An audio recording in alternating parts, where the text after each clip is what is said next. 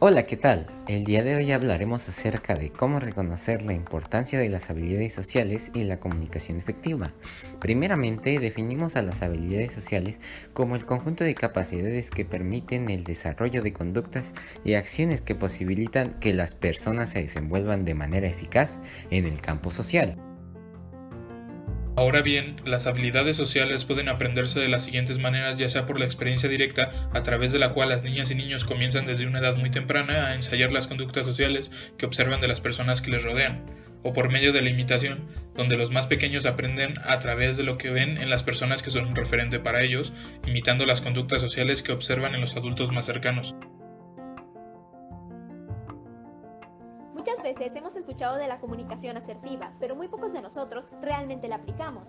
Sabemos que es fundamental, puesto que todos los días solemos intercambiar ideas con muchas personas. Así pues, debemos tomar en cuenta el contexto. Confiar en que nuestras ideas son válidas y merecen ser expresadas. Manejar nuestros sentimientos y ponerlos en palabras. Ser conscientes de lo que estamos sintiendo y entender a las otras personas involucradas, imaginando cómo se sienten y por qué. A continuación, algunas técnicas a emplear. 1. Cuestiona tus suposiciones y pregunta. De esta manera podrás aterrizar tus juicios. 2. Habla en primera persona con afirmaciones como yo necesito. 3. Hazte responsable por tus sentimientos, identifícalos y exprésalos con respeto. 4. Habla sobre los hechos y su impacto. No acuses directamente a tu interlocutor. 5. Describe las consecuencias desde tu perspectiva usando frases como yo percibo, me da la impresión. Número 6. Evita el uso de palabras como nunca, siempre, todos, nadie, etc.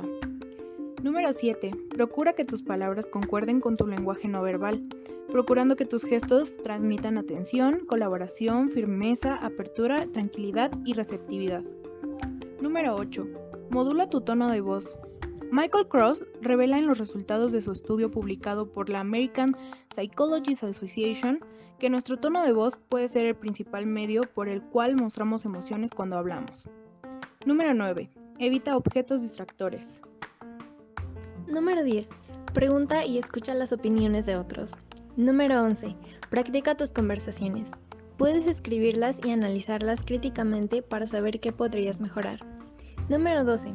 Asegúrate de que tu interlocutor esté relajado, sin pendientes y sin impedimentos emocionales que obstaculicen la comunicación. Bueno, pues esto sería todo. Esperamos que este breve podcast les ayude a comprender la importancia de la comunicación efectiva y que puedan aplicar estas estrategias para mejorar su forma de expresión. Hasta luego.